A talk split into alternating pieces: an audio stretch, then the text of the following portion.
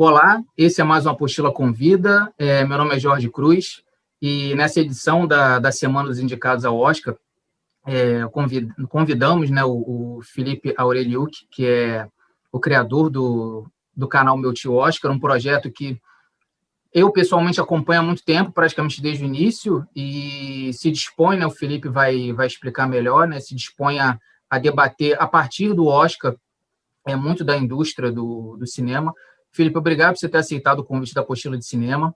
É, queria que você começasse falando como que surgiu também o meu tio Oscar e como que, que funciona o canal para quem está assistindo ou está ouvindo aqui em podcast e ainda não conhece.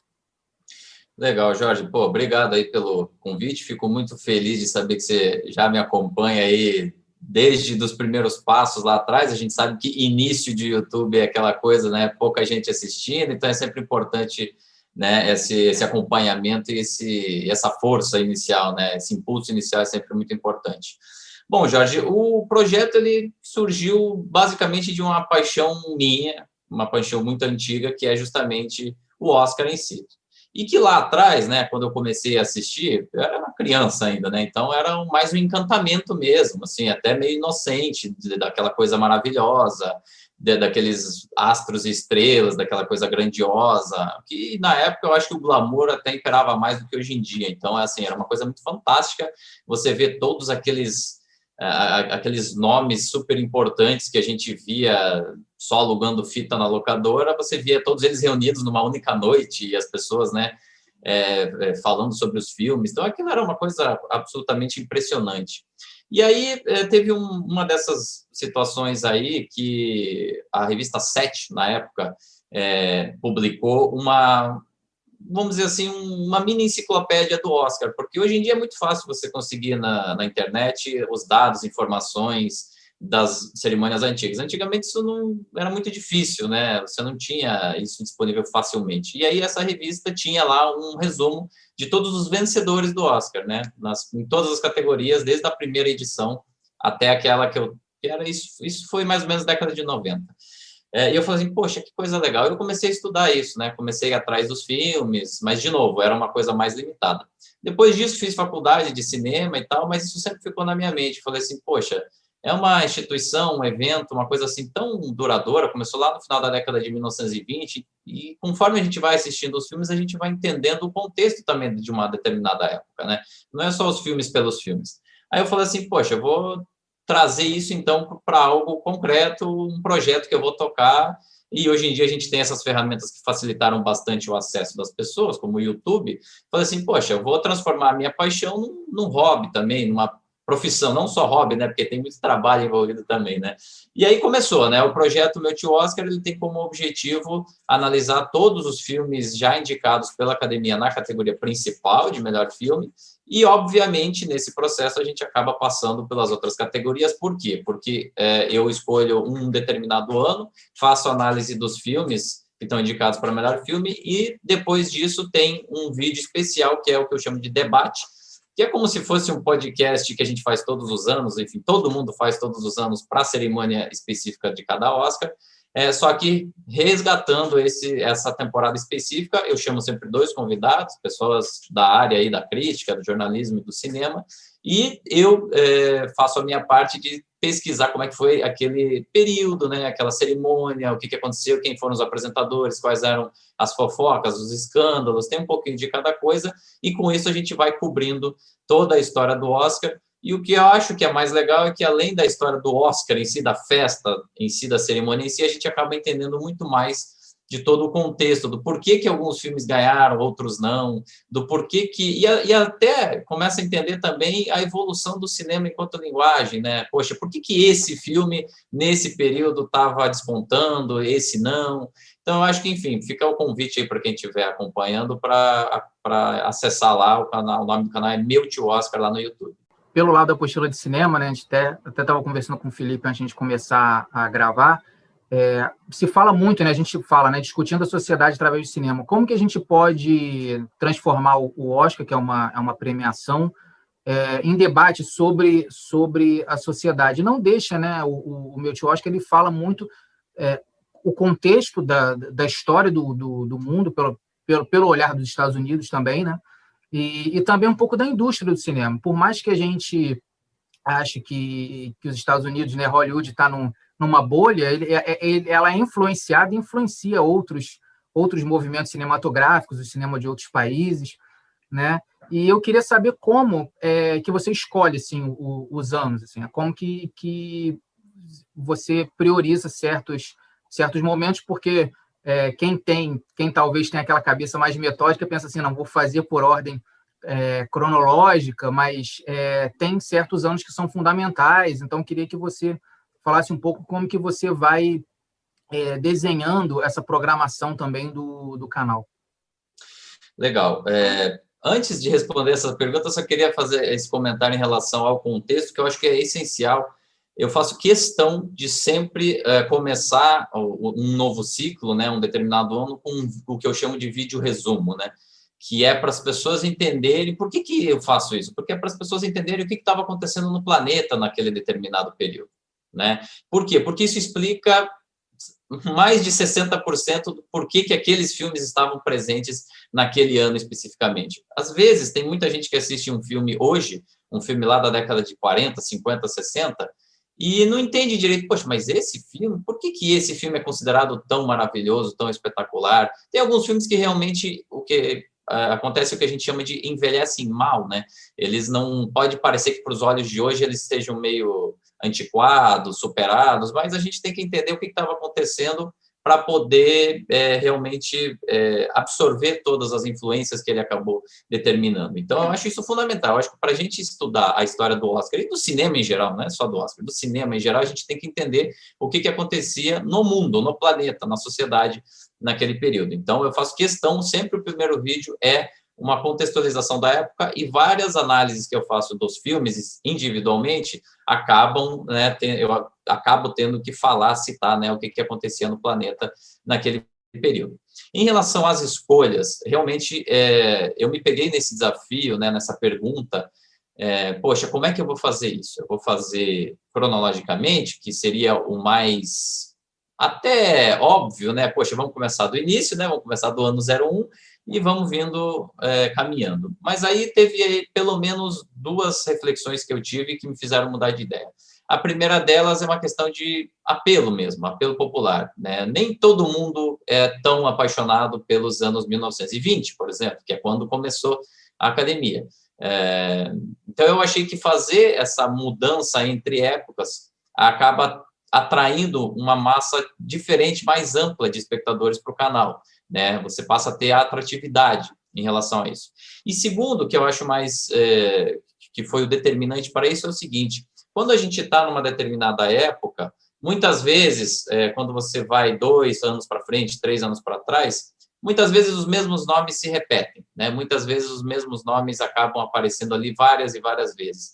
E eu achei que se se eu colocasse décadas diferentes, né, a cada uma das análises, eu poderia variar mais em termos de temática mesmo, tornar o canal mais rico. Agora, não se preocupem, né, quem está pensando aí, eu não escolho ou esse ou esse, porque um deles vai ficar de fora. A ideia, o objetivo é que a gente cubra todos os filmes, desde o primeiro ao último, de todas as temporadas. A gente já está atualmente chegando aí em 200 filmes analisados, em 30 é, debates, né? Sendo que cada debate é para uma edição e a gente está chegando na edição 93, então a gente está quase em um terço aí de todas as edições e o objetivo é completar todos eles. Tem uma, uma, um desafio aí muito grande, Jorge, que é assim, qual vai ser o próximo, né? Porque isso depende muito da situação atual, dos temas que estão sendo é, discutidos hoje, dos filmes que estão saindo hoje. Então, eu lembro, por exemplo, que eu escolhi o ano de 77, lá atrás, porque era é, a época que estava saindo os novos, os novos Star Wars, né, os novos é, capítulos de Guerra nas Estrelas. Eu falei, poxa, então eu vou resgatar lá o primeiro Guerra nas Estrelas. O primeiro que eu escolhi, que foi em 1967, é, aí foi uma questão pessoal, é um período que eu gosto muito e aquele ano eu acho um dos mais espetaculares da história. E também, Jorge, tem uma questão de estratégia, né? É, vez por outra eu escolho um ano que não é tão marcante para colocar no meio de outros mais é, é, que considerados fortes, para poder ter esse equilíbrio, né? Para o canal ficar sempre atrativo aí para quem está assistindo. Apesar de que eu gosto de todos os anos, Claro, alguns têm uma safra melhor, outros uma safra nem tão boa, mas no geral você tem coisa para absorver de todas as, todas as edições. Eu esqueci até de, de mencionar isso, né? mas você falou da revista 7. Eu vou tentar colocar na edição, fazer um vídeo bônus. Eu acho que eu tenho essa revista, se eu não me engano, é de, no, é de 98, acho que quando o Oscar fez 70 anos. E também eu usei de base, porque, assim, sem internet, né, a gente estava descobrindo, muita, muitos atores, diretores, a gente estava descobrindo ali, né, tinha aquelas curiosidades, o fato de saber que o, o Hitchcock nunca tinha vencido um Oscar e tal. Então, eu acho que ainda tenho aqui, vou ver se até o tempo da edição ficar pronta e tal, eu, eu acho e faço um vídeo mostrando como é que é a revista. É, mas eu queria perguntar se tem alguma discussão que de algum ano que te marcou mais, assim, talvez é, rendeu mais do, do, do, que esperado, ou então é, gerou alguma, alguma, alguma polêmica, né? Eu até separei aqui, teve uma hora que eu estava até pegando o celular para confirmar, que o ano de, de 59, fiquei imaginando como seria o, o Twitter hoje, né, com o, o Confidências à meia-noite, sempre uso esse exemplo, ganhando o, o Oscar de roteiro, uma categoria que tinha o, o Intriga Internacional do Hitchcock, o Morango Silvestre do Bergman e os Incompreendidos do Truffaut. Quer dizer, imagina ganhar, um, ganhar o roteiro uma, uma comédia romântica que é, que é boa com a, com a Doris Day e o Rock Hudson.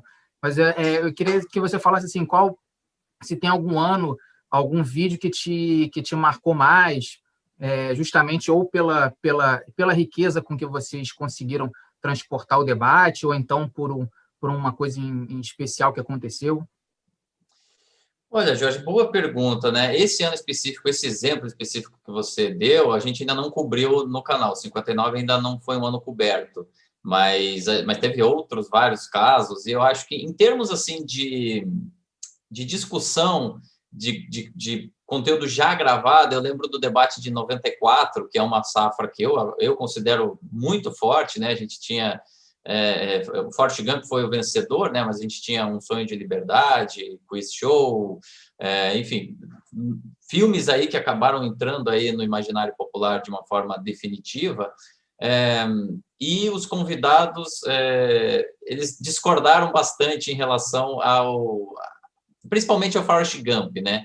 É, o posicionamento político, principalmente dos, de ambos os convidados, era muito disparo um do outro, e isso acabou gerando visões bem diferentes do que, que era esse filme, do que, que o personagem do Tom Hanks representava. Então, eu acho que é uma, foi uma discussão assim mais acalorada, obviamente dentro do respeito, não teve nenhum tipo de agressão né, nisso tudo, mas eu acho que é uma das discussões mais onde eu tive um contraponto, contraponto muito claro de opiniões. Né? Eu acho que, acho que foi o, o mais evidente nesse sentido, além de ser um ano que as pessoas lembram mais dos filmes indicados. Né? É, os, os, títulos são mais, está é, mais fresco na memória. É, tirando isso, tem um debate que eu, que eu gosto muito, muito, muito, que é, é relativo à temporada de 1929/1930, aonde eu recebi o Doni Correia, doutor de cinema, doutor de cinema lá da, da USP, e o Fernando da Versátil, distribuidora de home video, e aí, assim, eu fui um mero condutor dos trabalhos, porque o conhecimento desses dois é absolutamente incrível, né? De filmes assim tão distantes, num contexto tão específico, e eles absolutamente deram um, um banho, um show de conhecimento. Então, são dois debates que me marcaram bastante entre os 30 que eu já fiz. Agora, eu gosto, é difícil falar isso, pra, porque para não parecer também que, ah, mas esse debate é fraco, ou aquele outro não. São tantas pessoas que me ajudam, porque no final das contas a gente convida e eles ajudam a construir a história do canal, né? Então, todos os convidados que já passaram pelo canal são importantíssimos para a construção dele, né? Para o repertório, para a biblioteca mesmo de, de, títulos, né? Então, esses dois vídeos eu tenho um carinho especial, mas não necessariamente porque eu gosto desses anos específicos do Oscar ou porque eu acho que são mais ou menos fortes, é porque realmente dentro da, da média eles acabam se destacando por um ou por outro elemento. Pegando o gancho do, do Forrest Gump, que é um filme que é muito sobre os Estados Unidos, né? É, eu queria perguntar para você, assim, a gente percebe, né, a gente vê o, o reflexo da, da, sociedade americana nos filmes, a gente tem aquela, aquelas safras da época da Segunda Guerra, né, que tinham filmes ou propagandistas ou até que, que incentivavam as tropas, né, chegando até com os veteranos, os melhores anos de nossas vidas, que é um filme é, que, que trata muito dessa esse trauma. A gente teve as ondas ali é, influenciada pela luta dos direitos, direitos civis, a gente teve do Vietnã, e agora, nos últimos anos, a gente vê a, o Oscar duas buscas ali em paralelo, né? representatividade dos membros da academia e uma ideia de inter, internacionalização. Né? O Parasita ganhou ano passado, o Minari está vindo forte esse ano, eu não sei se vai ser o suficiente para ele vencer. É, olhando assim para o passado, né? você que, que faz essa pesquisa ampla todo, por todos os períodos do, da academia, é, como que você vê esse momento hoje? Assim, ele, ele, ele é único ou ele, ele já aconteceu ali durante a história? Ele ele so, está sofrendo uma influência específica? Você acha que veio para ficar? O Oscar vai se adaptar? Ele tem que se adaptar ao streaming também, mas ele também vai se adaptar a essa globalização das obras? Ou você acha que é um aquela velha tática também de Hollywood de dar um passo para trás para dar dois, três para frente para uh, retomar o controle, como, como já fez em outros momentos? Em outros movimentos cinematográficos também? Jorge, muito boa pergunta. Eu acho que isso aí merece até uma reflexão um pouco mais ampla nossa aqui. Pelo seguinte, né? Basicamente, Hollywood é o quê? É, é uma grande aventura. O cinema era uma grande novidade no início do século XX. É, aquela expansão territorial rumo ao oeste levou um monte de gente para lá e basicamente imigrantes, imigrantes do mundo inteiro, né? É, então, você tem ali entre os principais é, nomes que estão ali comandando a própria indústria cinematográfica dos Estados Unidos nesse período, é, estrangeiros, né? O Louis B. Mayer nasceu na Rússia, por exemplo, né? Que é o, foi o grande chefão da MGM, que é o estúdio mais poderoso dessa época. O William Fox era húngaro. É, você tem diretores aí que são é, lembrados pelos filmes produzidos em Hollywood, mas que ninguém sabe que eram europeus, como, sei lá, o Frank Capra. O Frank Capra, ele é a cara do cinema americano, mas ele é italiano de nascimento. E assim por diante. A Vivian Lee era indiana. É, quer dizer, a gente tem uma série de, de, exemplos aí dessa Hollywood clássica que são 100% americanos por estarem no sistema de Hollywood, mas que na verdade são estrangeiros. O que, eu estou querendo dizer com isso?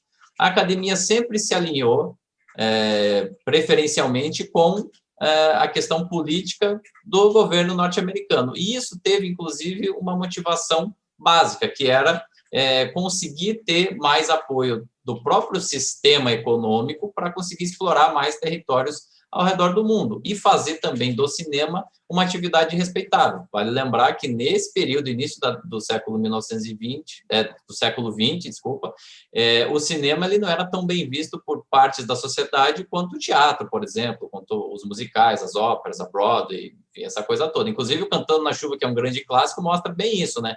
Ah, não, esse negócio de cinema é meio legal mesmo é ser é, ator na, nos palcos, né?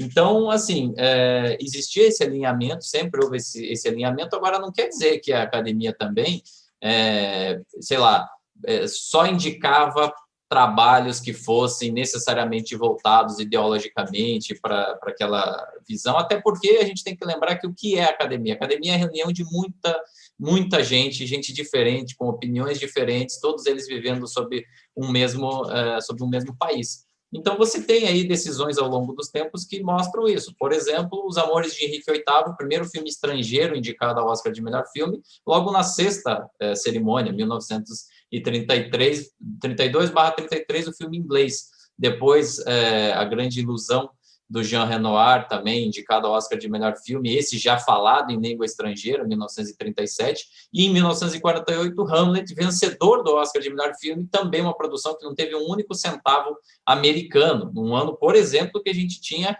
o Tesouro de Serra Madre. Então, quer dizer, às vezes quando você fala, dá esse exemplo, o pessoal fica até meio, porra, mas peraí, a gente tinha o Tesouro de Serra Madre indicado e quem ganhou foi Hamlet? Uma produção que nem americana era? Sim, Assim como em 63, As Aventuras de Tom Jones ganhou de Cleópatra, ganhou da Conquista do Oeste. Olha, é, é, então, assim, é, a gente tem que entender que isso sempre aconteceu. Agora, esse processo de internacionalização e de representatividade atual, é, eu acho que vem para ficar sim, eu acho que não tem retorno, e é uma consequência, mais uma vez, dos tempos.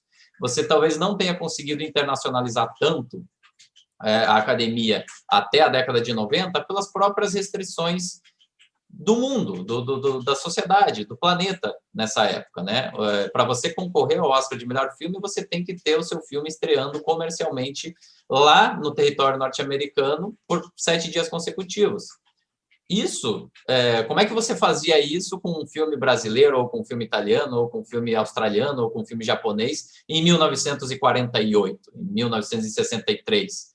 Os filmes ingleses, por isso, sempre tiveram mais é, facilidade, porque não tinha barreira da língua. E a gente sabe que os americanos não gostam de ler legenda. Né? Agora, a partir do momento que você tem uma internacionalização do cinema, uma globalização, onde as pessoas começam a frequentar mais os festivais de cinema, você começa a ter tudo isso é, mais fluido. E aí você começa a ter é, fenômenos como Parasita vencendo o Oscar, você começa a ver é, fenômenos como o Democracia em Vertigem, que é um documentário brasileiro falado em português, indicado ao Oscar de melhor documentário. É, inclusive, esse ano, uma coisa, mais um símbolo disso é nenhum dos indicados a documentário de longa-metragem fala sobre a questão política interna dos Estados Unidos. Nenhum. Normalmente a gente tinha pelo menos um, né? Questão de, de específica lá dos Estados Unidos. E a gente não tem nenhum esse ano. Então, eu acho que esse é, é isso é algo irreversível, inclusive tem um dado estatístico muito importante aí. Hoje, hoje, 23% de todos os membros aí da academia já são de fora dos Estados Unidos, ou seja, um quarto dos votos já vem de fora. Então, eu acho que sim, é uma tendência que veio para ficar, até porque, vamos lá, né? O streaming chegou, dominou tudo. Eu acho que isso não é um caminho sem volta. E a própria academia tem o seu próprio streaming, que garante que os membros da academia que não moram lá nos Estados Unidos possam assistir os filmes. Hoje em dia, se você é membro, você tem um login, uma senha e um streaming próprio chamado Academy Screening Room. Então é um caminho sem volta. Eu acho que cada vez mais a gente vai ver filmes de outros, outras origens e outras linguagens indicados como a gente nunca tinha visto até então. Passado, o único documentário indicado sobre a situação dos Estados Unidos foi o que venceu, né? Indústria americana. Os outros também é, falavam de outras questões, né? O For Sama, que eu, que eu acho incrível. E, e assim, quem está assistindo em outro espaço-tempo, né? A gente gravou por conta dos indicados, eu acho que de 2021, que saiu essa semana. É, eu queria saber, Felipe, com relação a, a, a, esse ano, como que vai ser a cobertura, né? O Michel que já tem feito é, lives, tem feito conversas é, prévias sobre o processo de, de, de, escolha, e aí agora com a lista na mão, como que você está programando o, as, as, as, as, entrevistas, as, as lives, como que você, como que vai se desenvolver é, nas, nas próximas semanas aí na corrida, no, no, no sprint final, né, rumo, rumo ao Oscar 2021? Pois é, eu sempre gosto de falar, Jorge, que o, o Oscar em si é o réveillon dos cinéfilos e cineastas, né? É o momento onde tudo a gente espera o ano inteiro para essa noite. Goste ou não, todo mundo acompanha. Critique ou não, todo mundo sabe quem ganhou, quem perdeu, até para poder criticar ou elogiar as escolhas da academia. Então, assim, é o grande momento do ano e esse, essa preparação é realmente quando o canal passa a ter até mais visibilidade, porque o Oscar é um. É como se, sei lá, se fosse a a Copa do Mundo, né? Assim, todo mundo, você pode até não gostar tanto de futebol, mas você sabe quem está jogando, você sabe quem ganhou, quem sabe quem não ganhou. Então, assim, como é que funciona nesse período? É, assim como acontece nos outros anos de análise, vai ter um vídeo de análise de cada um dos oito filmes indicados na categoria principal. Esses vídeos são gravados, eu faço uma análise específica de cada um desses títulos, cada um dos títulos tem um vídeo exclusivo para ele, é, e esses, esses vídeos eles são lançados paulatinamente ao longo das seis semanas que separam essa semana que a gente está gravando esse programa, até a semana da, da cerimônia, cerimônia que vai acontecer no dia 25 de abril. É, além disso, é, também vai ter uma novidade para essa temporada uma vez por semana, sempre às terças-feiras, às 20h30, uma live para eu comentar sobre filmes que não estão indicados na categoria principal, mas que são filmes que a gente considera importantes de serem visitados e analisados. Nessas lives especificamente eu vou ter a ajuda de um do meu amigo e também roteirista, professor de roteiro, o Cláudio Formiga. É, ele como roteirista ele tem uma visão mais de construção mesmo desses enredos. Todas as terças-feiras a gente vai vai pegar um título que não esteja para melhor filme e é, eventualmente também algumas lives para atualizar a corrida, porque a gente sabe que sai a lista é, é um, um, determinada quadro, mas que esse quadro ele pode se modificar, como vem acontecendo. Inclusive, cada vez mais é difícil prever, cravar com mais exatidão os vencedores, porque a academia, até por conta dessas mudanças todas, vem se tornando mais imprevisível. Vale lembrar que ano passado, 1917 ganhou praticamente tudo, inclusive o Sindicato dos Produtores, que é um grande indicativo, sempre foi historicamente, e Parasita acabou ganhando o melhor filme. Então vai ter algumas livezinhas também ao longo aí da, desse período para a gente chegar lá. E a grande noite, que é o Oscar em si, a gente, como sempre, vai fazer uma live simultânea à transmissão. Dessa vez, infelizmente, aí nessa estética de pandemia, né? A gente sempre faz presencial, mas em função aí de todos os problemas aí sanitários, a gente vai fazer de forma remota, mas mesmo assim vai ter a live para acompanhar ao vivo. E aí a gente curte o Réveillon, tem uma ressaca aí de uma semaninha para começar de novo depois em relação as edições anteriores do Oscar. E, e uma semana depois já começa a imprensa também a falar os prováveis indicados do, do outro ano. É, sobre esse ano, a gente, assim, o único filme que despontou em indicação, a gente sabe que tem pouquíssima chance, ou nenhuma, que é o, que é o Monk, e o, todos os outros estão ali com 5, 6. Queria que você falasse um pouco das suas impressões, o que, que você acha que poderia ficar de fora, se você tem, tem algum preferido dentro dos que você já viu. É, aproveitem também, né, quem está assistindo, que boa parte dessa vez está disponível nos serviços de streaming, então é um Oscar que vai ter muito, muito debate sobre os filmes, que é o que a gente sente falta, né? Fala-se muito sobre a corrida da indústria, o lobby, e se fala pouco sobre o filme, assim, as pessoas, né? né então, boa parte já está disponível. Eu queria que você falasse um pouco o que, que você acha que poderia é, poderia aparecer na lista, não apareceu? Algumas injustiças, algumas, alguns filmes estão superestimados ali na lista também. Então, Jorge, isso é interessante, né? Porque aí agora a gente começa a entrar na, no campo das, das paixões, né? Sempre. E aí, eu acho que uma das coisas mais legais aí de, de, do cinema é isso, né? Suscita essas discussões. Olha, eu, eu, como sempre, assim, tem alguns títulos que a gente tinha certeza que estariam indicados, tem outros que a gente achava que estariam e não entraram, e tem alguns filmes que são belas surpresas. Assim, uma coisa do ponto de vista é, prático, objetivo, é o seguinte: como esse ano os grandes espetáculos dos, das distribuidoras e dos, dos grandes estúdios não foram lançados, acho que a exceção foi Tenet, que foi uma estreia fracassada e ninguém gostou muito do filme. Então a gente não teve grandes espetáculos. E isso abriu espaço para filmes menores, filmes mais independentes, ou que são distribuídos pelos streamings para poderem aparecer mais. Tanto que dos oito filmes indicados na categoria principal, só Judas e o Messias Negro, que é de um grande estúdio, do que a gente chama de major, né? que é no caso da Warner. Todos os outros ou são de plataformas de streaming, isso não quer dizer necessariamente que sejam filmes pequenos, Mank não é um filme pequeno, ele teve um orçamento grande, mas ele é produzido por um player que é diferente, né? Esse, esse player que é o streaming, não é, ele não tem uma, ele não distribui em salas de cinema, né? Os outros são todos filmes, inclusive a gente tem filmes ali que vieram de Sundance, que é o, o, oposto, né? Sundance, na verdade, nasceu como a casa dos filmes independentes para revelar novos artistas, novos talentos. Então, o Minari, por exemplo, é um filme que venceu o Festival de Sundance em 2020. Também, vieram, também veio de lá o Bela Vingança, por exemplo, Promising Young Woman, né, que é um, um trabalho bem bacana aí. Olha, do ponto de vista pessoal, eu gostei de algumas ausências, vou, vou ser sincero, é, a academia acabou não incluindo a Voz Suprema do Blues e Uma Noite em Miami, que eu acho que estão muito bem representados nas categorias de atuação, nas categorias de, de, desenho de produção, figurino, maquiagem, e eu acho que é aí mesmo que eles tinham que ser reconhecidos. Eu acho eles teatralizados demais, até porque ambos são filmes que vêm aí de peças de teatro, e eu acho que, enquanto valor geral de produção, eu também não colocaria eles aí como indicados na categoria de melhor filme. Então, eu gostei, por exemplo, do Som do Silêncio.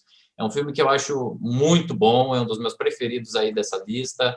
Fiquei muito feliz dele ter entrado, não tinha certeza que isso poderia acontecer, então fiquei muito feliz. Gosto muito do Bela Vingança também, que é um filme que ele flerta mais com o público mais amplo, pega ali algumas questões de gênero e consegue empacotar numa questão que é muito presente hoje em dia, uma discussão social importantíssima de é, questões de gênero que sempre tem que ser falados e conseguiu ser falado de uma forma divertida, né? Se é que a gente pode tirar alguma diversão de, de questões trágicas como essa. É, o Mank é aquela decepção, né? É aquele filme lindo e que deve ganhar alguns Oscars aí técnicos, mas que eu, eu não vejo nenhuma chance dele vencer. É, entre os que estão aí, eu acredito que o, o prêmio, lógico, pensando aqui que a gente está falando dois dias, um dia depois da, da, da, lista ter sido anunciada, eu acho que fica entre Nomadland mesmo e Bela Vingança com o Minari correndo por fora. Mas nessa ordem, tá? Eu não vejo nenhum outro desses filmes com capacidade, com potencialidade, levando em conta todo o histórico da academia, os prêmios que vem ganhando. Mas ainda tem prêmios para serem anunciados, o Sindicato dos Produtores é um deles. Em relação a ausências, sempre existem, sempre tem filme que poderia ter entrado. Pessoalmente, eu gosto muito, muito, muito de Destacamento Blood, inclusive eu acho um dos melhores filmes aí entre vários dos últimos que o Spike Lee fez, eu gosto mais do que Infiltrado na Clã, por exemplo, que foi indicado e não está aí. Eu achava que poderia entrar, mas ele foi, ele estreou muito antes, né? Estreou em junho ainda de 2020. Isso é, é, acabou prejudicando. E gosto muito de Fragmentos de uma Mulher, que está disponível no, no, na Netflix. Eu acho que é um filme assim mais visceral. Acho que todo mundo deveria assistir. E tem um filme que também estava tá vencendo esse no ano passado, que é o é, Nunca, às vezes, raramente, sempre. Eu não sei se está certo a, a, ordem aí das palavras que eu falei. Raramente, mas é um filme... às vezes, sempre. Isso. Obrigado, Jorge. Exatamente. Berlim também, eu acho... foi, foi bem em Berlim. Foi bem em Berlim, eu acho que ele poderia estar tá aí é, nessa lista. Mas, no geral, assim, é, nenhum desses títulos assim é ofensivo, nenhum deles me desagrada. É, é questão de preferência. Eu acho que é um Oscar diferente pelo fato da gente ter muito streaming indicado e filmes menores, né? Não tem nenhum filme aí gigantesco. Os maiores filmes aí são justamente os que os, os, as plataformas de streaming botaram é, o seu investimento, né? Que é o Mank e o Sete de Chicago. E mesmo assim, Sete de Chicago, a grande maioria das cenas são internas, o Mank também tem muito dos bastidores, então é realmente um Oscar diferente. Então, bom que a gente concordou em muitas coisas, porque assim, o Bela Vingança é um filme que está dividindo bastante, eu também gostei muito. E o Som do Silêncio também, desde que eu assisti há, há uns meses, eu estou indicando para todo mundo ver, porque é, eu também fiquei muito feliz. E assim, e por pouco a academia não se, não se ancorou de vez no cinema independente esse ano, né? Porque além do, do nunca, nunca, raramente, o First Call também, né? É, infelizmente ele não, ele não chegou. Então, se você pegar a lista do Independent Spirit, ele tá, tá bem parecido, tá mais parecida com o Oscar esse ano e, e, caberia até os dois. Eu gosto muito do, do, do First Call também. É. É, e, mas eu acho também, achei também interessante a academia não também não se ancorar nessas no pouco que saiu no cinema também desses blockbusters para as categorias técnicas também, né? Porque ali Aves de Rapina, até o próprio Doutor Doliro, que são filmes assim é, que não que não aconteceram, mas por ter sido lançado ainda no cinema poderia pegar ali aqueles aquele, aquelas categorias técnicas, eu acho que eles souberam também é, valorizar um pouco os trabalhos talvez menores ou mais sóbrios nessas categorias para poder ficar mais justo, né? E mas eu, eu assim eu também gostei muito do, da lista é, também acho que o destacamento Blood merecia aí mais mais destaque é, e, e realmente o, o, qualquer um que vencer eu acho que vai estar tá vai estar bem representado, tra traz questões importantes do passado, do presente da, da sociedade americana, quase todos, né? Então, é. É, o Felipe vai discutir, vai falar muito sobre os filmes, vai discutir muito sobre eles na, nas próximas semanas. Queria perguntar uma pergunta final, Felipe. O, a, tirando 1967, que você já falou que, que é um ano que te marcou na, né, na, na, sua produção de conteúdo do meu tio porque é uma safra que você gosta muito, algum os seus filmes preferidos que venceram o Oscar aí para a gente ver também se a gente concorda nesse nessa lista aí. Você é mais do você é mais do da inventividade ou você é mais do espetáculo? Como que você como que você se coloca aí entre os vencedores do Oscar? Poxa, Jorge, essa pergunta é cruel, porque é o seguinte, né? Tem o meu lado espectador, que gosta às vezes de uma fanfarronice, gosta de um espetáculo, e tem o meu lado é, produtor de cinema, né, trabalhador da área e que sabe reconhecer um grande trabalho ou não. Se a gente pensar em, se eu for pensar aqui, puxar da minha memória os filmes que mais me marcaram na vida, tem alguns que ganharam o Oscar, outros que não, o que é natural, Nem sempre o filme que a gente mais gosta ganha o Oscar e nem sempre o melhor ganha o Oscar. Enfim, isso é algo que a gente já é, aprende desde muito cedo. Mas entre os vencedores do Oscar tem, vamos lá, eu vou deixar aqui dois títulos que não, não são nesses três títulos, vai, que são diferentes entre si, de períodos diferentes, mas que e, e que acabam resumindo muito do que eu penso sobre cinema. O primeiro, lá de trás, 1929/1930, Sem Novidades no Front, que eu acho que é um dos, um dos melhores filmes antibélicos de todos os tempos. Assim, é, um, é uma coisa assim, se você quer aprender o que é a guerra, quais são os efeitos da guerra dentro de uma sociedade, dentro dos jovens, talvez não tenha um filme tão forte é, e tão bem realizado quanto esse. Você tem, ao mesmo tempo que você está imerso ali dentro de uma estrutura industrial, porque esse filme foi produzido pela Universal, você tem vários planos, várias construções visuais é, mais inventivas, né, é, sugadas ali do cinema alemão, é, do cinema francês ali daquela época. E, enfim, eu acho um filme super, super chocante. Enfim, fica, fica aqui a dica para todo mundo assistir. Andando um pouco mais, eu acho que é, o cinema norte-americano ele, é, ele teve o gênero dos musicais como fundamental para a própria construção do que foi o cinema americano. É, e tem um musical que, para mim, é um dos melhores filmes de todos os tempos, chamado Amor Sublime Amor, em, em inglês West Side Story. Para mim, esse é um dos filmes. Para quem não gosta de musical, esse é o filme que eu recomendo assistir para entender o que é um musical bem feito. Né? O que não é aquele musical que simplesmente você tem as músicas sendo cantadas de forma aleatória no meio da, do filme, do roteiro. Ali tudo para mim se encaixa muito bem, tem uma construção de cores, construção de personagens, de roteiro, tudo é muito perfeito. E é um filme grandioso, é um filme caro, é um filme que custou dinheiro, é um filme da indústria. É, mas Amor Sublime Amor, dos que venceram também, absolutamente espetacular. Eu não vou citar o Poderoso Chefão porque seria clichê, então eu vou me furtar de, de citar o Poderoso Chefão.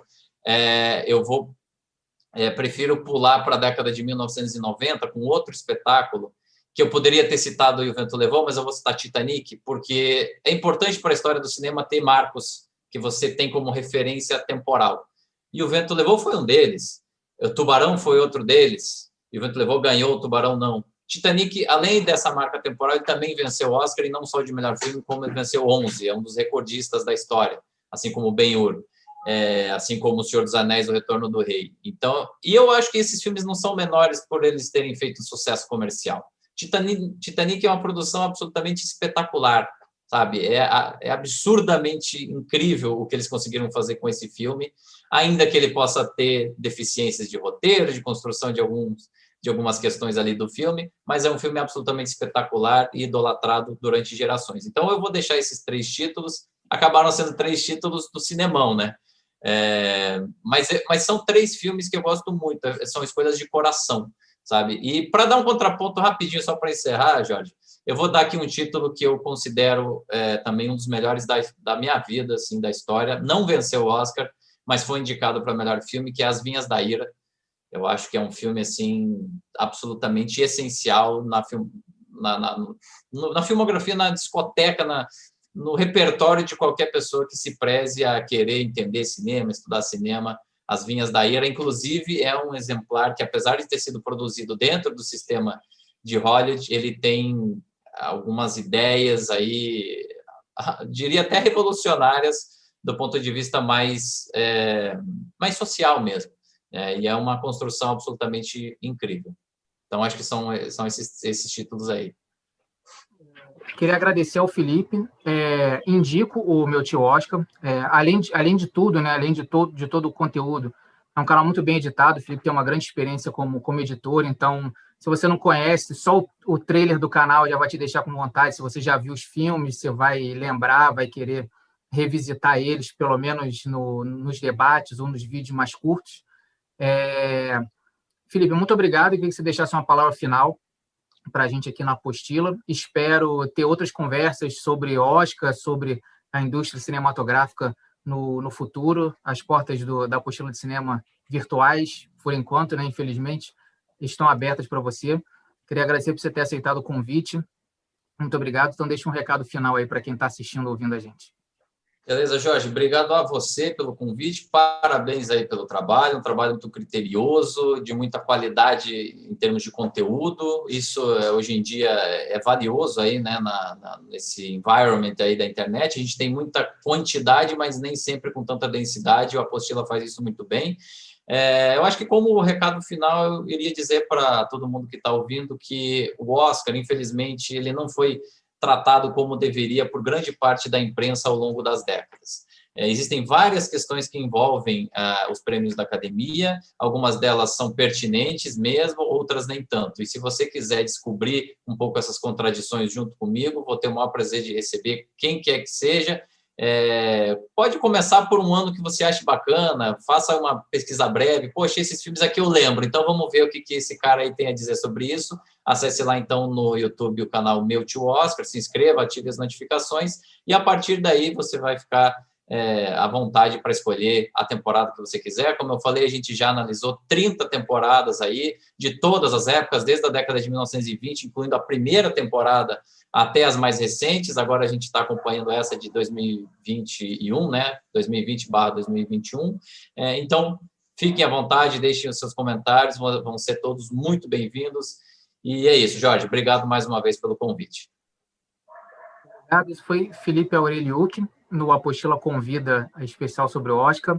É, muito obrigado. É, a, se inscreva no nosso canal também, ative as notificações. Se você está ouvindo pelo podcast, está nos principais agregadores siga o nosso feed e na apostila de cinema.com.br você manda sua mensagem também, vamos interagir, vamos conversar sobre os filmes, que é o que a gente gosta, o principal do Oscar é a gente poder assistir os filmes, falar sobre eles, né, ter as nossas preferências, mas é, trocar uma ideia sobre cinema, o momento é agora. Muito obrigado e até a próxima.